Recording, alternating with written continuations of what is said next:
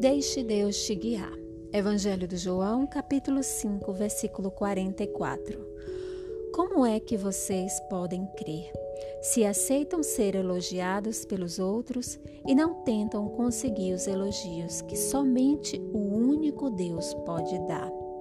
Amém. Nesse versículo, me fala que não podemos dizer que cremos em Deus e estamos buscando os elogios do mundo e nem sequer tentando conseguir o elogio de Deus. Né?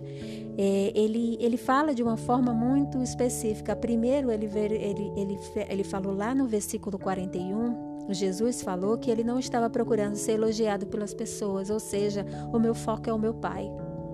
Então, logo depois, no 44, nesse versículo 44, ele confirma e ainda questiona: como é que nós queremos, né? Como é que vocês podem crer em Deus se você está aceitando ser elogiados pelos outros, né?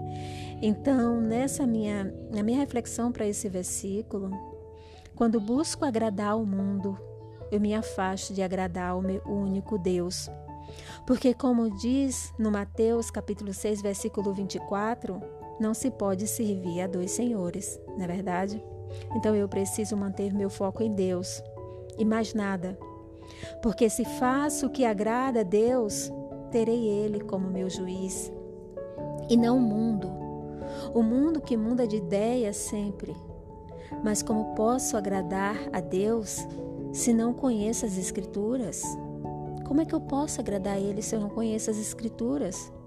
Onde Ele deixou por escrito tudo aquilo que agrada a Ele e tudo aquilo que desagrada a Ele.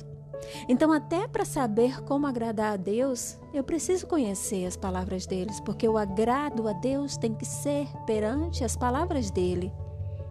Eu preciso encontrar como eu posso adorar e agradar ao meu Deus na tua palavra. Não é o mundo e as pessoas que vão me falar como agradar a esse Deus. Eu não posso permitir que o homem nada no mundo possa me falar como eu posso agradar ao meu Deus, porque ele já deixou as suas escrituras, na verdade, onde ele fala exatamente como ele pode ser agradado, como eu posso agradar a ele, como eu posso adorar a ele, de que forma.